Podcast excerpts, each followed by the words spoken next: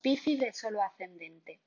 El eje de los puntos que toca el Sol y la Luna creando el aspecto de oposición empezó con una semillita en lo más inconsciente de tu interior.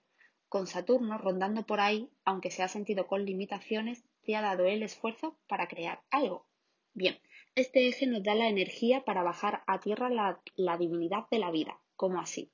Cuando conectamos con la presencia de la vida, esta se refleja en cada acto que realizamos, por insignificante que parezca. Cada acto insignificante, si viene de un buen lugar, hace cosas enormemente maravillosas.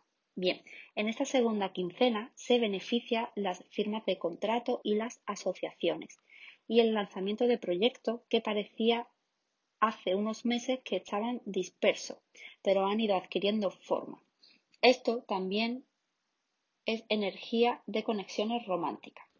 Este tema de conectar con el amor que hay en ti te recuerda que aún tienes heridas de valoración que sanar. Pero Pisci, nadie está roto y estos meses, aún sintiendo incomodidad, has trabajado mucho el valor propio y el autoestima.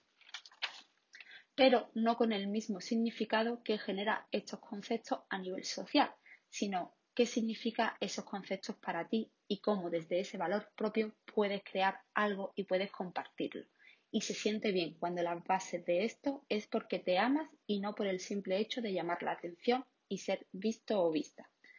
Espero que esta información te ayude en tu proceso y si quieres trabajar con los tránsitos de una forma personalizada, te espero en la sección para miembros de mi página rocioqueroastral.com.